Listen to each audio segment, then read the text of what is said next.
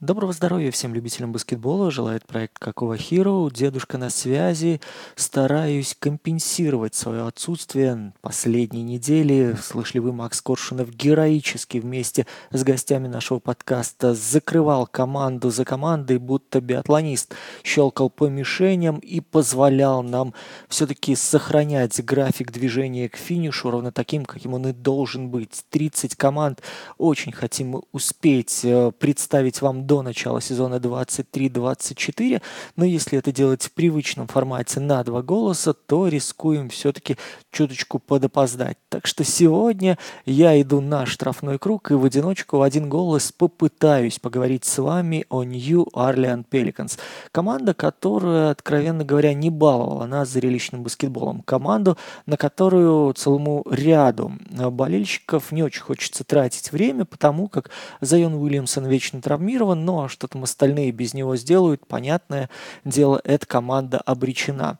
Тем не менее, я предлагаю сегодня взглянуть на Нью-Орлеан немножечко под э, специфическим углом для того, чтобы понять э, процессы, которые происходят вокруг этой команды и внутри нее, для того, чтобы оценить ее перспективы и в целом понять, почему имеет смысл тратить время на пеликанов в нынешнем розыгрыше. По крайней мере, у меня есть чуйка, что хотя бы на старте сезона сезона добрых 5-10 ночей вашего времени этот коллектив достоин. Ну а начнем традиционно с э, разбора багажа, с которым Нью-Орлеан пришел к финишу минувшего сезона. Багаж этот довольно скуден. Честно говоря, пускать его даже в сканер какого-нибудь грандиозного аэропорта типа э, JF Кеннеди было бы не очень-то и пристойно. Десятое место на Западе, 42 победы, 40 поражений, 27, 14, 15, 26, соответственно, дома и в гостях показатель. И сразу же мы видим с вами, что на выезде коллектив Уилли Грина выглядел не очень убедительно. 114 баллов в среднем, еще 4 десятых набирал а, за поединок коллектив из Луизианы, занимая девятое место на Западе. Но, что примечательно, всего лишь 112,5 очков в регулярке пропускал. Третье место – это вполне себе пристойный результат, учитывая кадровые проблемы, о которых мы, разумеется, разумеется, сейчас поговорим. Пока же давайте вспомним, что второй сезон к ряду коллектив пробился в плей-ин. В 2022 году все закончилось позитивно уже на стартовой стадии, когда удалось одолеть Сан-Антонио Сперс. Потом, правда, было поражение 2-4 от Феникс Санс в первом раунде, но оно и было незазорным, учитывая то, куда Феникс потом взгромоздился, учитывая то, какие люди были у Санс и каких людей не было у Пеликанс. Ну а в 2023 году году неудача в матче против Оклахомы поставила крест на перспективах Нью-Орлеана оказаться в плей-офф и уже всерьез побороться с соперниками за право зацепить хотя бы серию, потому что мы с вами помним, э, в принципе, за последние 10 лет лишь одну серию Нью-Орлеан сумел выиграть. Это было в сезоне 17-18, когда э, одолели Портленд Трейл Блейзерс 4-0 в сухую, но потом был Голден Стейт, и там лишь одну игру коллектив Элвина Джентри сумел забрать. Что следует отметить по итогам минувшего сезона? Во-первых, э, лучший показатель побед э, в регулярке за последние пять лет. Во-вторых, это третий по продуктивности результат за последние 10 лет. Все-таки 42 победы – это довольно хороший показатель, учитывая то, что 48 команда выбивала как раз-таки в сезоне 17-18, когда два раунда плей-офф записала себе в актив, и еще был сезон 14-15, когда 45 побед было на счету команды Монти Уильямса. Это был последний сезон под руководством этого специалиста. И выход в плей-офф чистый. Тогда 4-0 все тот же Голден Стейт причесал Нью-Орлеан. Два сезона для Уилли Грина, два плей-ина, один выход в плей-офф. В принципе, результат довольно-таки симпатичный, если учесть, что коллектив практически не имел подмоги со стороны своей главной звезды. Зайон Уильямсон – это персонаж, о котором мы обязаны с вами говорить в первую очередь. Три сезона последних в активе Зайона. 61 матч, полностью пропущенный сезон, 29 матчей. Разумеется, с таким подходом особо команде ловить нечего, потому как за Ионом, вы помните, коллектив начал минувший розыгрыш очень-очень пристойно. 23-12 было на старте. Э, в какой-то момент Пеликанс даже взобрались э, на э, вершину западной конференции, был такой промежуточный момент, и все начали говорить, вау-вау-вау, вы посмотрите, сейчас таки эти ребята вместе с группой поддержки Зайона, прежде всего Брэндон Ингрэм, там понятное дело, что подключится Си Джей Макколум, перевернут положение дел на Западе. А нет. Сезон минувший выдался колоссальным в плане травматизма. По этому поводу вспоминается история от э, одного из самых язвительных авторов NBA э, Билла Симмонса, который, на мой взгляд, очень мет, метко заметил, либо же это у Джона Холлинджера было, а Симмонс потом пер, перепостил. Но суть в том, что относительно прогноза на следующий сезон вы можете сделать абсолютно две полярные ставки. И обе они будут выглядеть абсолютно адекватно в среде любителей NBA. Например, Пеликанс выигрывают западную конференцию, Зайон становится MVP регулярного чемпионата и дальше уже в плей-офф, мол, как повезет, как пойдет, как тренер справится. С другой стороны, все может закончиться сезоном 8 побед, 74 поражения, и где-то в начале февраля звонком Никола Мелли в Европу, мол, дорогой итальянец, бросай все, возвращайся обратно, мы все простим, только для того, чтобы ты помог заполнить пустоты в ростере, у нас играть попросту не с кем, у нас травма на травме и травмой погоняет. Но на самом деле в минувшем сезоне было именно так кроме Зайона, вы помните, вылетал Инграм. Э, проблемы были у Си Макколма, причем с бросковой рукой, причем там с пальцем, который то фиксировался, то не фиксировался. В общем, это отражалось негативно и на Макколме, как на атакующей опции, и на его нервной системе, потому что, насколько я понимаю, болевые ощущения постоянно донимали. Помним мы, что были проблемы у Херба Джонса. Ну, собственно, сложно найти человека, мне кажется, который в минувшем сезоне не страдал от травм в Нью-Орлеане. Наверное, Йонас Валанчунас только был, потому что он там, по-моему, 79 или 78 матчей провел.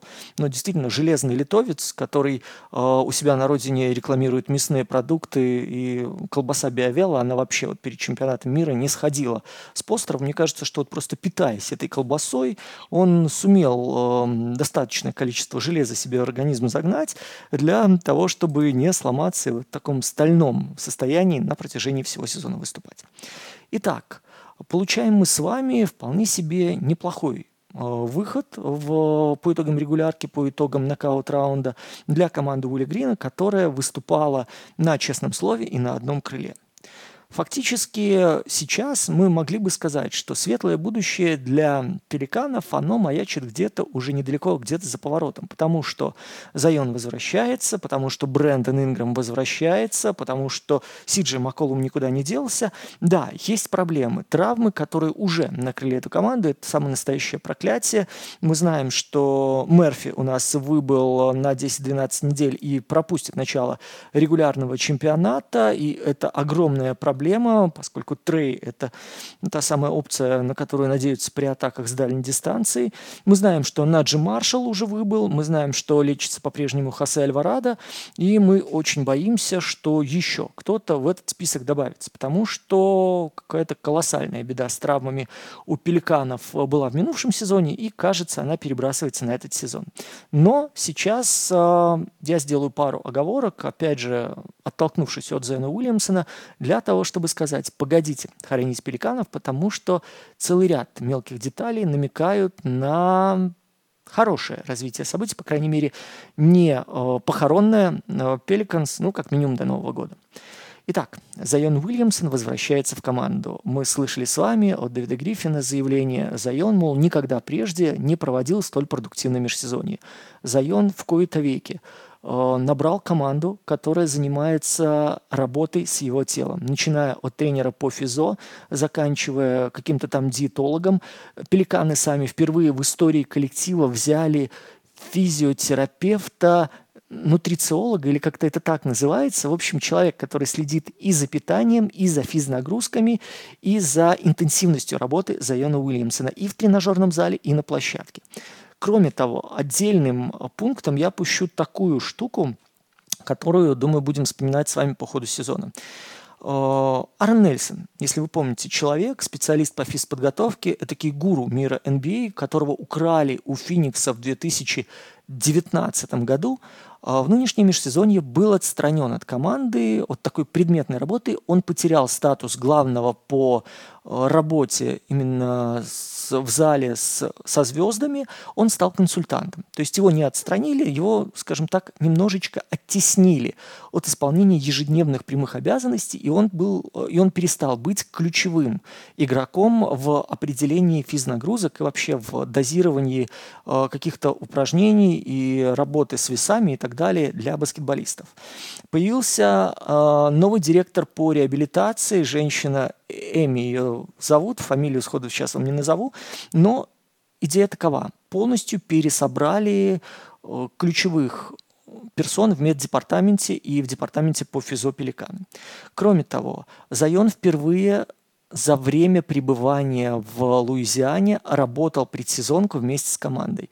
Прежде он занимался индивидуально, они уезжали вместе тоже с советниками, с какими-то там тоже специалистами, которых Уильямсон набирал. Сейчас, во-первых, подбор персонала для перс- индивидуальных тренировок Зайон делал совместно с офисом. Второй момент, он работал вместе с командой. То есть индивидуальные тренировки понятно, дополнительные нагрузки от э, коучей понятно, физиотерапевты понятно, но это все идет под общим присмотром э, медицинского штаба Нового Орлеана и, соответственно, тренерский штаб э, Уилли Грина также получает самую последнюю информацию от э, профи, которые работают с Зайоном, о состоянии суперзвезды. Соответственно, мы слышим с вами очень нетипичное высказывание, мол, Зайон пребывает в наилучшей форме, Зайон действительно, это визуально видно, сбросил э, лишние килограммы, Зайон внимательно относится сейчас к диете, и все, что происходит в плане коммуникации, это уже действительно новая совершенно э, стадия в отношениях лидера и команды. Если вы помните, когда Зайон восстанавливался после травмы ноги, он уезжал в Портленд, он э, не выходил на связь с медштабом, он игнорировал игнорировал звонки из фронт-офиса. Он не доверял, в принципе, людям, которые заботились о его здоровье. Сейчас эта ситуация поменялась, и я очень искренне хочу верить, что на самом деле Уильямсон хоть чуточку, но взялся за ум и пошел своими ножками, уже твердо опираясь а Землю в нужном направлении.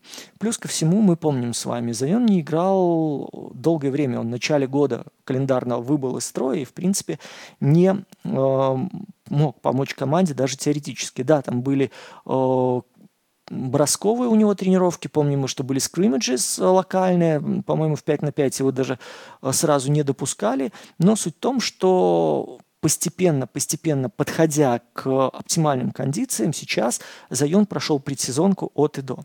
Я напомню, что из 317 поединков Уильямсон провел всего лишь 114 за Нью-Орлеан, ни разу не сыграв в постсезоне. Сейчас у него первый год этого сумасшедшего пятилетнего контракта на 194 миллиона, и пора, пора во-первых, оправдывать свой статус. Мы все понимаем, что Зайон все-таки это не единорог из другой галактики, но это действительно до сих пор уникальное сооружение для NBA в любом командном атакующем построении. Это та несущая конструкция, которая может генерировать невероятную опасность и конвертировать ее в набранные баллы. Мы помним с вами, что Четыре года Зайон и Брэндон Инграм находятся вместе в коллективе в одном. До сих пор это всего лишь одно попадание в плей-офф. До сих пор это совершенная недосказанность относительно э, совместимости и плюс э, совершенно непонятный потенциал вот этого большого трио, которое собралось в Новом Орлеане. Я напомню, что с февраля 2022, когда Макколум появился в команде, вместе эти ребята провели 10 игр всего лишь 10 игр. А, при этом мы помним с вами, что там были победы над э, Бруклином, когда первый матч проводил Бен Симмонс. Там была победа над Хьюстон Рокетс, что само по себе не так уж и сложно. Победа над э, Шарлотт Хорнетс без Болла и две победы над Голден Стейтом, где не играло большое трио Warriors. При этом еще были, как вы понимаете сами, э, четыре поражения. То есть, ну, так себе набор для того, чтобы говорить, вот эти ребята способны разорвать абсолютно всех и всея.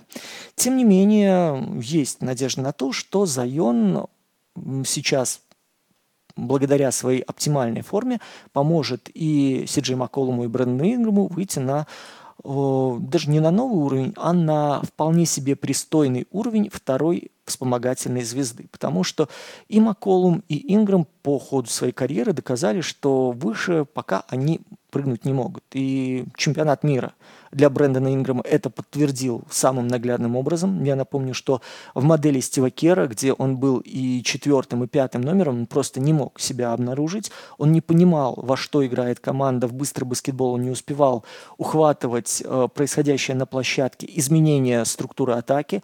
Он не понимал, как действовать в защите для того, чтобы э, помогать своей команде, а не оставаться в отрыве от э, основной защищающейся группы и не делать защиту 4 в 4, которая, естественно, более выгодна атакующей стороне, потому что больше пространства появляется.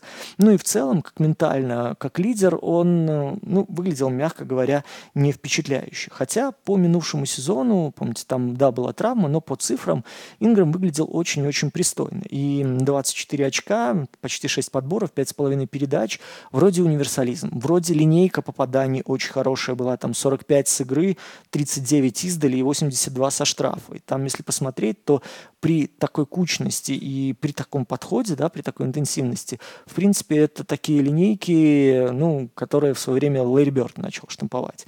Однако в плане индивидуального вот этого геройства в плане превращения в первую звезду, которая тащит, Брэндон Инграм периодически ударяется головой в потолок и после этих ударов начинает запускать кирпичи, начинает брать ранние броски, начинает тормозить атаку, передерживая мяч, ну и, соответственно, помогает команде соперника э, сложные равные поединки превращать в свою победу и, соответственно, в неудачи для Инграма.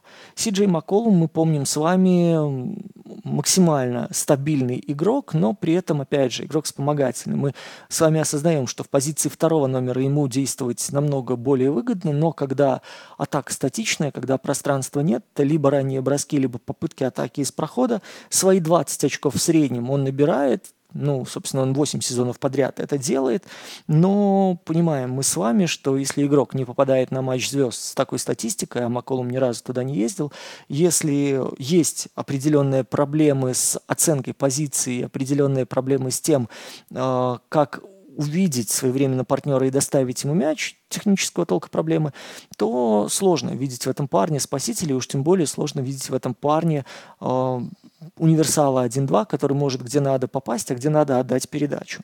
Ну, единственный плюс, наверное, для Сиджи Макколума в том, что самые длинные каникулы у него в карьере вот сейчас случились, и вполне возможно, залечив все свои болячки, вернувшись в обойму, в целости и сохранности 34-летний ветеран нам покажет, что он дополняет треугольник Уильямсон, Ингрэм, Макколум, ну, если не идеально, то очень близко к этому.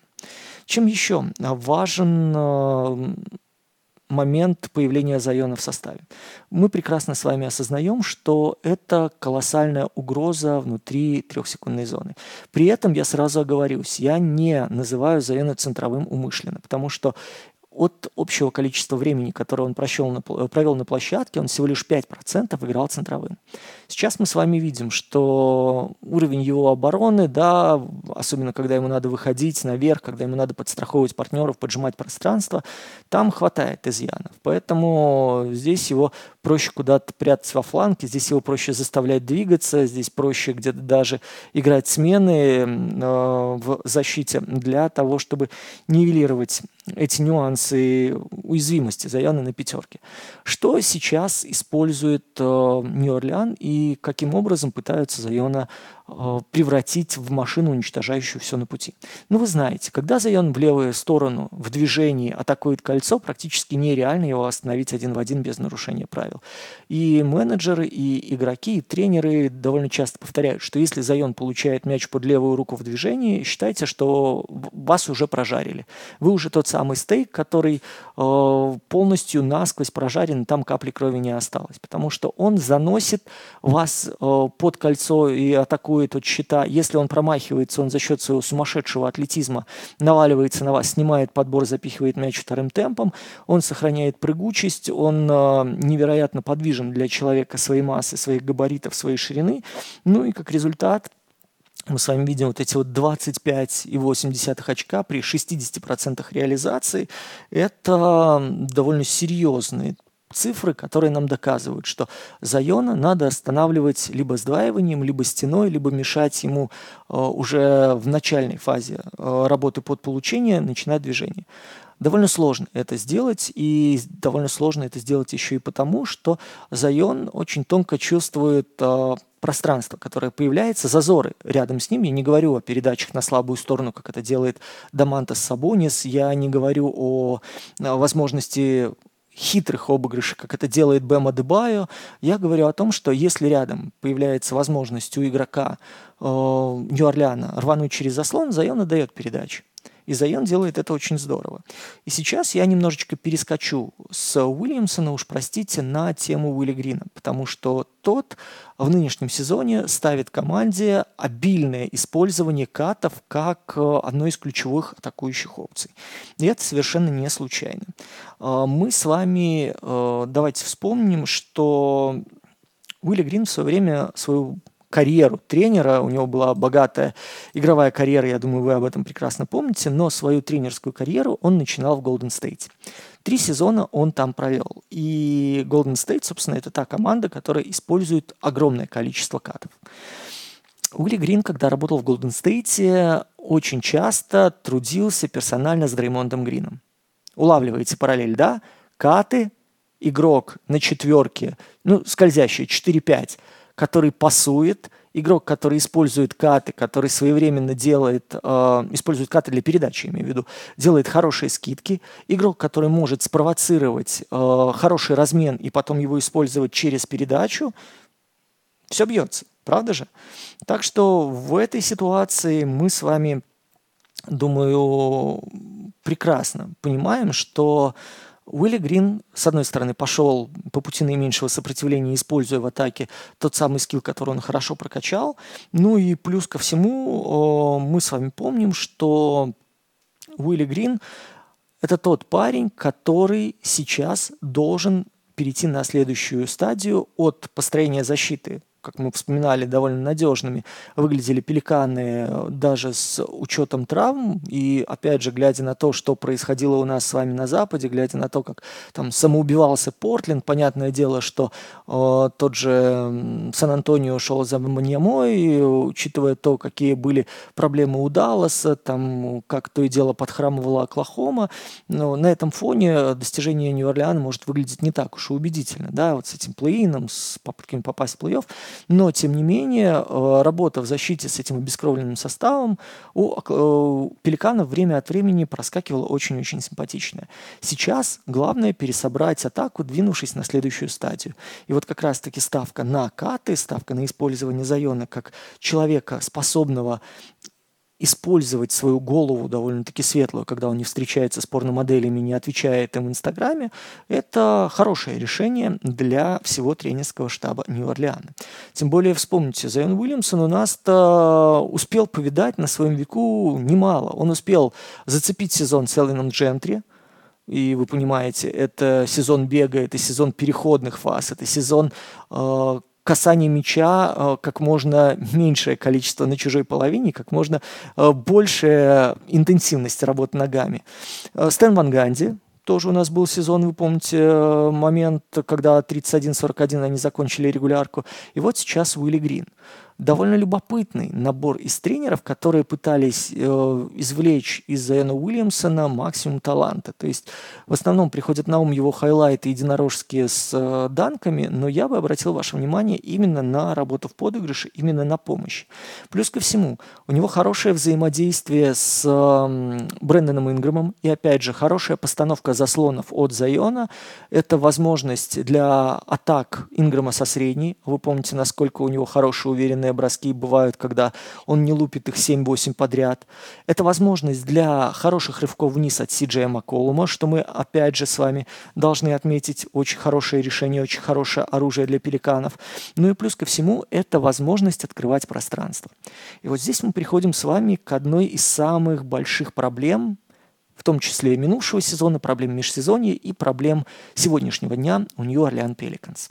Давайте вспомним, что летом на драфте был выбран Джордан Хокинс, переподписан Коди Зеллер и подписан Коди Зеллер и переподписан Херб Джонс. Все. Это абсолютно все маневры, которые совершил Нью-Орлеан. Мы понимаем с вами, что этого очень-очень мало для того, чтобы решить проблему, которая для пеликанов актуальна. Пеликанам нужен шутинг. Потому что есть у вас Зайон, есть у вас Инграм и есть у вас Маколум. Соответственно, люди, которые остаются в двух э, пунктах свободных в этой пятерке обязаны попадать с дальней дистанции. Они обязаны растягивать защиту, они обязаны пользоваться скидками, они обязаны использовать любой double для движ... на ком-либо из лидеров для движения без мяча, под строения и моментального релиза. Только в таком случае ваше нападение не будет перекусываться, э, не будет э, трафика, который может возникать, особенно если высоко вы будете просить заслоны, особенно если у вас Зайон Уильямсон будет действовать с Йонасом Воланчунасом, и такой вариант тоже возможен, при том, что они вместе, когда находились на площадке, э, и Воланчунас, кстати, кстати, сам это отмечал, что больше появляется возможностей для того, чтобы подвернуться под мяч, для того, чтобы попросить передачу вниз. Соответственно, э, для большого, на котором сдваиваться вполне возможно будут со слабой стороны очень важно понимать, где тот снайпер, которому можно отдать передачу. И вот теперь мы с вами приходим к моменту, который заставляет схватиться за голову. В плане снайперов здесь ну, реально беда. Потому что надеяться на Трей Мерфи все время, ну, согласитесь, это очень и очень наивный подход к, для команды, которая надеется на нечто большее, чем просто прозябание в районе 10 места. Надеяться на то, что у Наджи Маршала прорежется дальний бросок, который там, по-моему, и 30% не набивал, или если набивал, то делал это максимально нестабильно. Тоже не вариант. Лэри Нэнс, Херб Джонс, Дайсон Дэниелс – Ребят, ну вы сами понимаете, с точки зрения защиты у вас э, на позицию 2-4, да даже, наверное, можно и на пятерку, придумывать варианты в легком составе, где уровень обороны у вас э, довольно серьезен. Но когда дело переносится на противоположный край площадки, и мы ищем варианты для дальней атаки, это просто беда. И вот в данной ситуации мы с вами осознаем, что это проблема. Это проблема, которую Уилли Грину надо будет решать.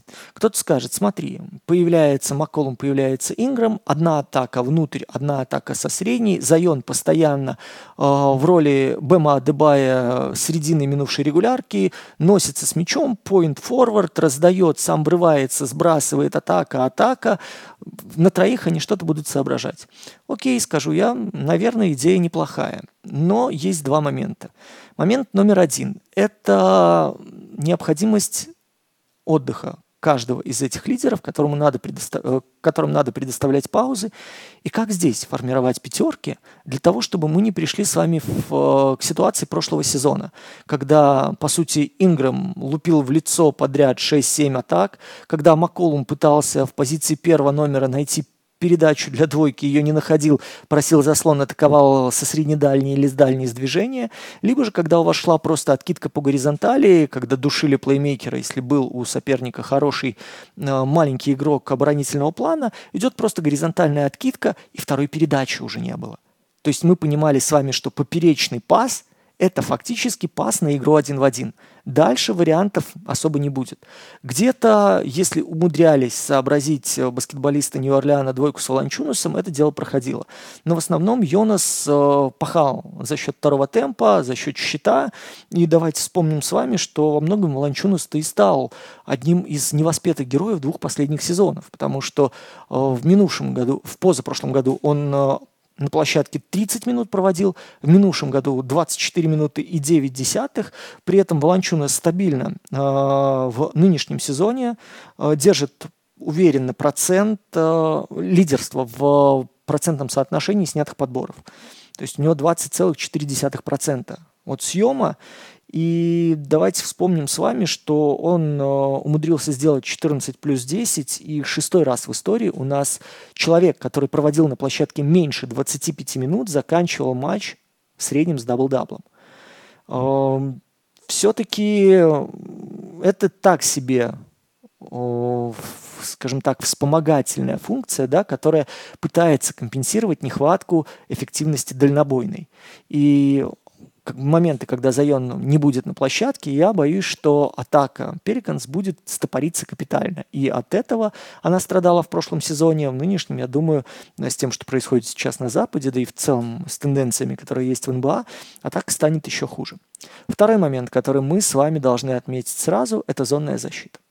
Против зоны Нью-Орлеан даже в товарищеских матчах выглядел очень-очень-очень-очень бледно. И эта зона была эпизодической. Эта зона была, которая не впечатляла своей интенсивностью, потому что вы сами прекрасно понимаете, в предсезонных матчах особо никто не включается. Более того, в предсезонных матчах, если вы видели э, хотя бы пару-тройку игр, то убедились бы, э, там половину встречи, да, играют э, лидеры, ну, а потом выходят третьи номера, четвертые номера, там уже народ с дальнего конца скамейки. Так вот, например, против Атланты, Куина Снайдера, э, Нью-Орлеан впал в ступор в первой половине было очень четко видно. Кстати, Снайдер интересно Атланту пересобрал в плане зонной защиты. Мы вот делали превью относительно Хокс, и вот этот элемент как-то не особо подсветили, хотя говорили много о легком составе, говорили об Аньеке Аконгу, говорили об отсутствии капеллы и как это дело будет решаться, но на самом деле даже вот с теми подходами, которые использовал Куин Снайдер э, в предсезонке с Бруно Фернандо на позиции центра, с тем как он экспериментировал дальше с э, легкой обоймой, идея зонной защиты, мне кажется, нами недостаточно была раскрыта и подсвечена, а это сейчас очень интересный прием, потому что там максимально плотно все упаковывается вокруг трехсекундной зоны, там довольно широкие крылья, свободные для атаки со средней дальней и с дальней дистанции, но так получается, что Атланта практически не дает возможности когда ты просишь передачу в свободном вот этом вот крыле, переводить мячи для сразу моментального релиза, для качаншута. Там очень хорошо смещается Дежон Мюррей, там Богданович, когда в пятерке находится, тоже довольно активно совершает клозауты. Ну и, в общем, надо двигать мяч довольно быстро, и надо соображать, кто не успевает в пятерке, чаще всего, это, допустим, это Фернандо был, э, кто не успевает в нужный момент подстраховать, или кто, наоборот, совершает совершает э, слишком активное движение и перегруз на одном из флангов обороны образуется. Но суть в следующем, друзья. Атланта на зоне поймала пеликанов очень-очень уверенно. Кто-то скажет, что просто не хватало там того же Мерфи, того же Альварадо, но мне кажется, эта проблема более системная. И то, что мы увидели с вами, в, допустим, в исполнении стартовой пятерки, которая там проводила по 25 минут, 2 или 3.10, 3.11, что-то такое. Причем э, довольно большие проблемы были, и как раз-таки Джордан Хокинс, задрафтованный, хоть немножко эти проблемы начал решать, выходя со скамейки и попадая. Все остальное это было очень и очень мрачно. И то, что сейчас это ключевая проблема атаки Нью-Орлеана, мне кажется, это максимально очевидно. Как ее собирается решать Уилли Грин? Вы знаете, довольно интересно он приглашает в тренерский штаб Джеймса Баррега. Да, я помню относительно этого специалиста скепсис, который был у Макса, и мы подсвечивали этот момент, э, когда разговаривали с вами о Шарлотт, потому что это самый длинный его отрезок был в карьере. Это единственная самостоятельная работа Джеймса Баррега на протяжении четырех сезонов, э, которая была вместе с Хорнетс. Но чем э, важен этот ход, приглашение, это вот с нынешнего сезона э, Джеймс Баррега становится главным ассистентом Уилли Грина. Он, э, в принципе, очень много функций на себе завязывает, но ключевой фактор по приглашению Баррега и ключевой фактор его уровня ответственности – это пересборка атаки. Пересборка атаки под Зайона. Чем известен Джеймс Баррега? Давайте вспомним. Довольно простая система. Это движение без мяча и это скрининг. Улавливаете, да, идеи и понимаете, почему э, Барега видится здесь довольно неплохим подписанием. Это идея, где много катов и пасующий большой. Это идея, где много заслонов и рано или поздно, если не подготовлен дальний, то вы можете придумать что-то на неравноценном размене. И это движение без мяча, когда вы можете просто поймать соперника на потере концентрации или на не лучшем расположении. А в целом, что любопытно, Джеймс Барега, он э, с Уилли Грином был знаком. Я очень сильно сам удивился, потому что не помнил этого момента, но э, факт остается фактом. Уилли Грин э, в сезоне 14-15 выступал в Орландо Мэджик, где Джеймс Барега был одним из главных ассистентов. Ну и плюс ко всему, если так покопаться непосредственно в биографии самого Барега, то на протяжении двух сезонов он работал в Новом Орлеане ассистентом Монти Уильямса. А, второй факт э, такой, знаете, просто для галочки, чтобы провести красивую линию. Во мне журналист до сих пор не умер, и я параллели так или иначе не люблю вот такие находить и проводить. Но идея с работой с Уилли Грином, с шутером, да, в э, Орландо, как раз-таки через систему заслонов, через систему катов, я так понимаю, в мозгу Э, нынешнего главного тренера Пеликанс, она засела. И Барега приглашен именно как раз-таки для того, чтобы немножечко изменить тот трафик, тот затуп, который накрывает периодически пеликанов на чужой половине. Насколько это получится, пока большой вопрос. Но, тем не менее, идея сама мне нравится. И то, что мы сейчас с вами видели в предсезонных играх, то э, какие возможности пеликаны получали под атаку со средней, под атаку с дальней дистанции, то, как готовились э, позиции для атаки, то, как врывались баскетболисты, работая без мяча, это, ну, неплохой. Я не делаю, опять же, долгосрочных прогнозов, но это неплохой сигнал для поклонников луизианцев. Более того, мы помним с вами, что вместе большое трио у нас-то всего там, 177 минут провело, но при этом они переиграли на этом отрезке своих оппонентов на 60 очков, 120 очков на 100 владений делали.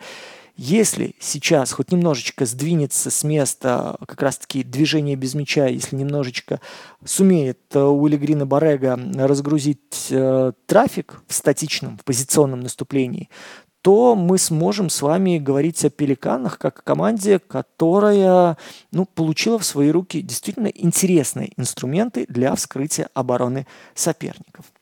Что еще? Давайте с вами отметим э, относительно шутинга. В минувшем сезоне New Orleans Pelicans занимали 23 место по количеству реализованных дальних бросков. 29 место во всей лиге по количеству совершенных дальних бросков. Э, у них, э, по-моему, они на 20 месте располагались по очкам, которые набирались в позиционном наступлении, если рассматривать за выборку 100 владений. То есть вы понимаете, насколько само созида... создание пространства для атак, создание моментов для атак у пеликанов было проблематичным. И как раз-таки решение использовать Барега в качестве главного ассистента и решение использовать э, самую неосвоенную наверное, территорию, которая была у Пеликана в межсезонье, но с моей точки зрения заслуживает уважения. По крайней мере, осознали в Луизиане, с чем они столкнулись, осознали, где главная проблема, поняли, что глобально за счет э, перестройки состава ну, им нечего ловить на рынке, и потопали копаться в той области, которая ну, не особо им была ясна, но с ней надо было бы разобраться. Что еще следует отметить относительно перестановок? Вот я говорил, что всего лишь три транзакции совершили э, пеликаны, немножко вам наврал, потому что была еще одна очень интересная отставка, давайте так ее назовем. Тереза Узерспун покинула Нью-Орлеан и в ближайшее время должна стать официально главным тренером Чикаго Скай, команды женской NBA. Как раз там только-только завершился розыгрыш, как раз там Бекки Хэммонд второй подряд э, год вместе с Лас-Вегасом выиграла чемпионские перстни, как раз там только-только у нас вот завершился финал, и Нью-Йорк Либерти был бит. Соответственно, есть целый год для того, чтобы с нуля разобраться в том, что происходит внутри Чикаго, который давненько уже барахлит, давненько не видывал чего-то сверхяркого, как раз-таки подойти к выбору игроков, коммуникации с ними и так далее. Почему очень важен этот момент, его не стоит забывать? Такое ощущение, что, знаете, в нынешнее межсезонье все связи Зайона Уильямсона внутри команды с людьми, которые были, которые на него имели э, ну, влияние, наверное, да, они все отрезаны. Вот мы вспоминали с вами про Аарона Нельсона. Тереза Уизерспун, мы как-то мы в подкасте уже эту тему освещали, была фактически Ариной Родионовной для Зайона Уильямсона. Она с ним постоянно была в диалоге, когда он был в депрессии. Она ему была как вторая мама. Он ей там плакался, она ему помогала в восстановлении. Она его была и ментором, и коучем, и психологом, и кем бы то ни было. Кто-то скажет, вполне возможно, что это история как э, с Джамалом Моузли, да, как с Риком Карлайлом и Лукой Дончичем, что просто не поделили любовь и приревновали.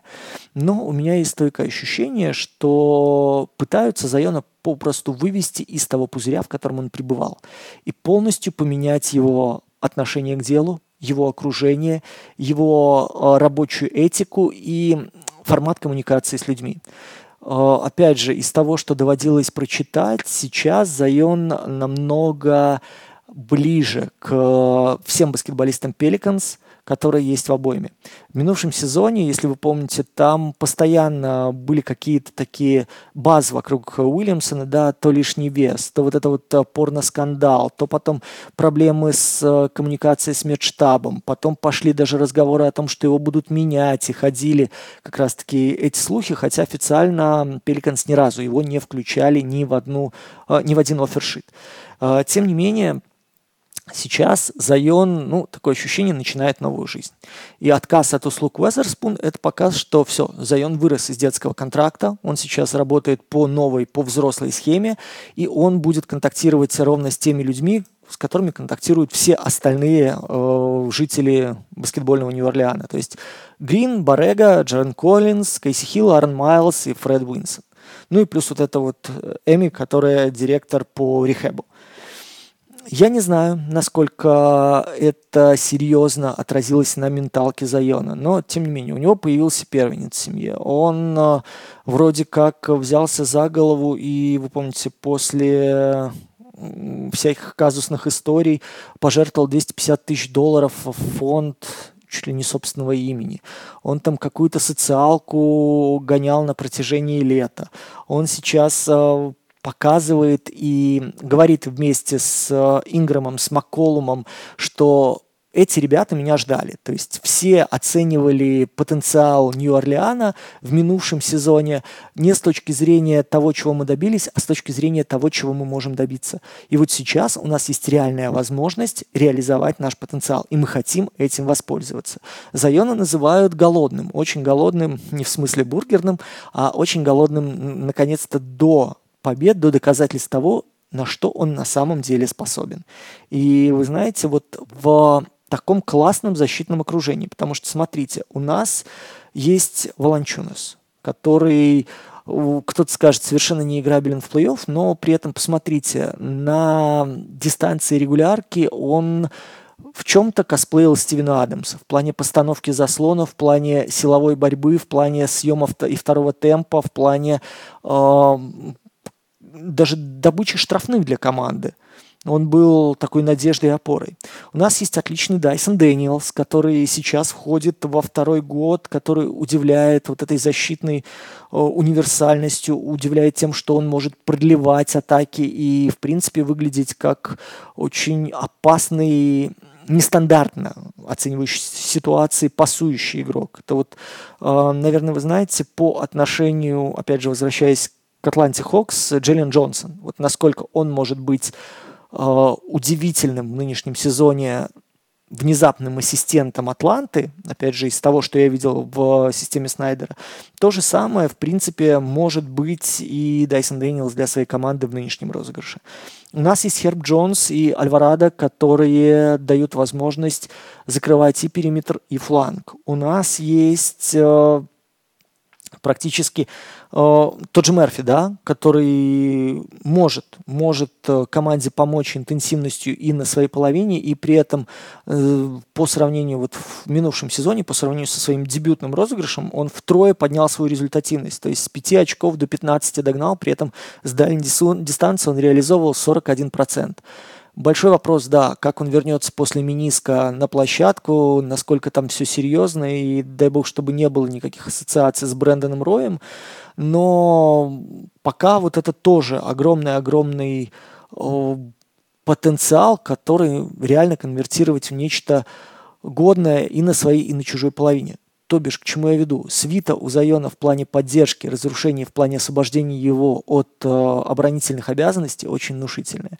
Дальше все зависит исключительно от его здоровья, от его головы и от его готовности постоянно и разнообразно угрожать кольцу, а не превращаться в электричку, которая бежит, надеясь исключительно на свою физическую силу по прямой, ну и, соответственно, атакует кольцо, надеясь исключительно на левую руку.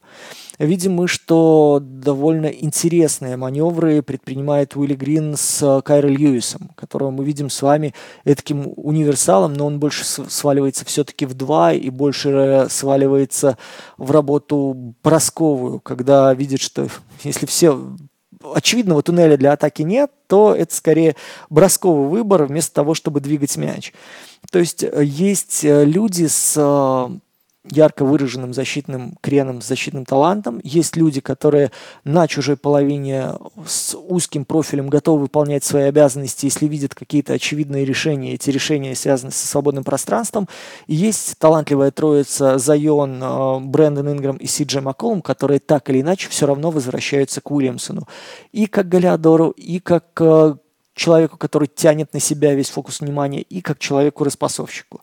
Если Зайон справится со своей задачей и в нынешнем сезоне сумеет хотя бы не сломаться, хотя бы не набрать лишний вес, а отработать э, ну, вот отрезки, которые ему будет Грин отводить там 30, 32, 34 минуты на уровне продуктивности 25-27 очков плюс mm-hmm. ну, полдесятка передач минимум, я думаю, что пеликаны в нынешнем сезоне как раз-таки апгрейд продемонстрирует более чем очевидный. Причем не только за счет своего лидера, но и за счет изменения атакующей структуры и за счет того, что вспомогательные опции, ну, хоть немножечко, но вклад свой полезный в обойму внесут. И в результат тем более. В итоге мы с вами получаем задача простая у пеликанов. Первое – оставаться здоровыми. И это касается не только Зайона, но и Брэндона Инграма и Си Джей Макколума. Второе. Разобраться с передней линией, разобраться с тем, как э, будут заполняться лакуны в этой обойме и в целом, кто э, будет э, ключевым исполнителем ротации на позиции пятого номера, потому что кроме Волончунаса, вы помните, там есть Кот Зеллер, с каждым годом старающийся все больше и больше, но успевающий все меньше и меньше. И Лэри Нэнс, который, очевидно, это, ну, ball. То есть второй вариант – это исключительно смолбольная штука, на которую Пеликанс будут переходить. И вот здесь, опять же, понимать, где будет в этой пятерке Зайон, где будет э, тот же Херб Джонс, как это все дело будет двигаться, как это все дело будет взаимодействовать и страховаться. И третий вариант, понятное дело, это распределение обязанностей на чужой половине с выделением правильных шутеров для того, чтобы э, процент хоть какой-никакой, но держался и хоть немножечко оборона соперников растягивалась. И в связи с этим даже Джордан Хокинс, мне кажется, может быть подмогой. Это э, тот человек, который в активную ротацию Уилли Грина э, в этом сезоне может войти.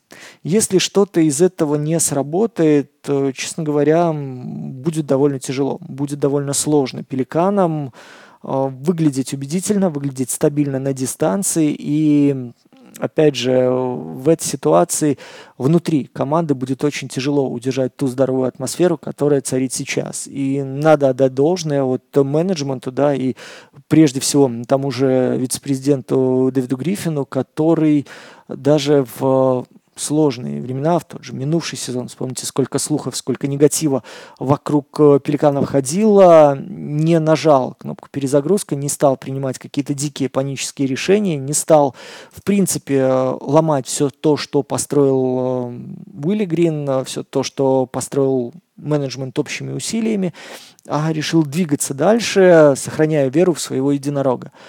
Хотелось бы, чтобы за эту веру Дэвиду Гриффиту хоть чуточку, но вернулось, если не сторицей, то хотя бы половиной от этой суммы. Ну и давайте напоследок традиционно 5, э, даже не 5, 3 ожидания, которые хотелось бы реализовать вместе с Новым Нью-Орлеаном в нынешнем сезоне. Новый Нью-Орлеан это не тавтология, это действительно абсолютно новая команда, которую мы, я надеюсь, увидим в нынешнем сезоне на протяжении всего чемпионата. Первое.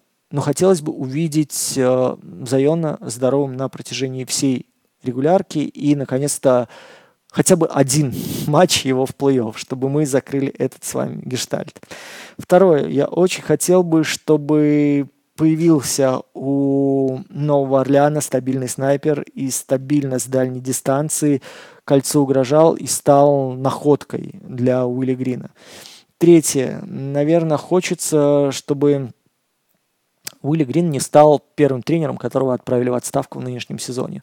Я не знаю почему, но вот э, по ощущениям, если вся ситуация внутри Нового Орлеана зайдет в тупик, взрывать что-то здесь сейчас довольно сложно и непонятно, учитывая то, что у того же Зайона огромный контракт, учитывая то, что люди долгое время его ждали, и, собственно, под это все дело продавалось и билеты, и продавалась надежда, и продавалось, э, ну, мне кажется, вообще все будущее Нью-Орлеана. В-третьих, мы понимаем с вами, что у Макколума контракт до 2026 года довольно тяжелый, у Инграма еще два года контракта, по которому там почти 70 миллионов э, как раз вот продлили они Херба Джонс, то есть здесь особо нечем оперировать э, в плане кандидатов на трейд, в плане каких-то приятных, интересных предложений для соперника, потому что здесь э, ну, 167 миллионов уже на этот сезон забито в платежке, при том, что порог налога на, порог налога на роскошь 165 миллионов. Вы сами осознаете, что здесь не выйти тогда и не развернуться. Королевства маловато. Плюс ко всему Луизиана, Новый Орлеан. Друзья мои, это тот регион, никуда едут люди, а откуда они бегут. Потому что мы вспоминаем Криса Пола, мы вспоминаем Энтони Дэвиса и осознаем, что большую и маленькую рыбку здесь выловить очень-очень сложно. Дай бог, чтобы здесь хотя бы какой-нибудь рваный сапог вытягивался на удочку. Так что Уилли Грин в этом случае может стать крайним, Уилли Грин в этом случае может стать тем самым человеком, на которого повесят всех собак, ну и, соответственно, скажет, иди с Богом, там разберемся, кто у нас будет на рынке свободных агентов доступным, ну и рискнет свою карьеру, я не могу сказать, что перезапустить в Луизиане, свою карьеру попробовать э, реорганизовать и вернуть на более-менее пристойный уровень. Ну и понимаем мы с вами, насколько тяжело Уилли Грину будет что-то возразить, хотя помним мы о том, что были у него сложные отрезки в карьере, и когда начинал Нью-Орлеан 1-12 сезон, потом все двигалось-то более-менее неплохо и 36-46 и плей-ин, и прошлый сезон, когда он вытаскивал э, того же Жозе Альварадо абсолютно из ниоткуда, помним мы о том, что умудрялся он э, людей, ноунеймов превращать в игроков ротации, а молодым ребятам, давая кредит доверия, неожиданно превращать их в вполне себе годных бойцов, пускай немножко узкоплановых, но, с другой стороны, а где же ты найдешь на дальнем скамейке, на дальнем конце скамейки какого-нибудь Кристиана Брауна или Остина Ривза? В общем, э, двукратный чемпион NBA, а. я надеюсь, что проработает в Нью-Орлеане и вообще будет работать долго и счастливо, и в нынешнем сезоне останется на своем посту. Ну и в целом, я надеюсь, что весь тот практически час, который я рассказываю вам о Нью-Орлеане, он не пропадет впустую уже через две недели после начала чемпионата, когда вся большая троица окажется в лазарете, а плюшки им будет приносить какой-нибудь Дайсон Дэниелс, попутно навещая и Троя Мерфи, и Наджи Маршала, и Жозе Альварадо. Друзья, на этом, наверное, я буду заканчивать. Хочу сказать вам огромное спасибо, что были все это время вместе с дедушкой, который уже на последнем издыхании еле-еле набирает легкие воздуха, но тем не менее продолжает вещание. Хочу сказать вам, вы большие молодцы, не только потому, что остаетесь с какого хиру, но потому что остаетесь в своем уме, в здравом уме и в трезвой памяти, не поддаетесь на всякие лозунги пропаганды, которые ссорят людей, которые заставляют этих людей вести войну. Я надеюсь, что вы живы сами, здоровы и помогаете оставаться живыми и здоровыми близким людям, близким людям, которые нуждаются в помощи. Вы делаете хороший поступок хотя бы один раз в день. Вы не забываете о том, что надо оставаться людьми, как бы тяжело не было в это сумрачное время, и, безусловно, верите в то, что в скором времени на наших территориях наступит мир, мы наконец-то сможем все вернуться домой и обнять близких, мы наконец-то сможем порадоваться тому, что слово «диктатура» и люди, которые их, это слово олицетворяют, навсегда исчезнут с нашей планеты, и, наконец-то, мы сможем обсуждать баскетбол исключительно с улыбкой на лицах. Дмитрий Герчиков, какого хиру, превью по Новому Орлеану завершено, в скором времени обязательно услышимся в новых выпусках выпусках уже вместе с Максом Коршиным.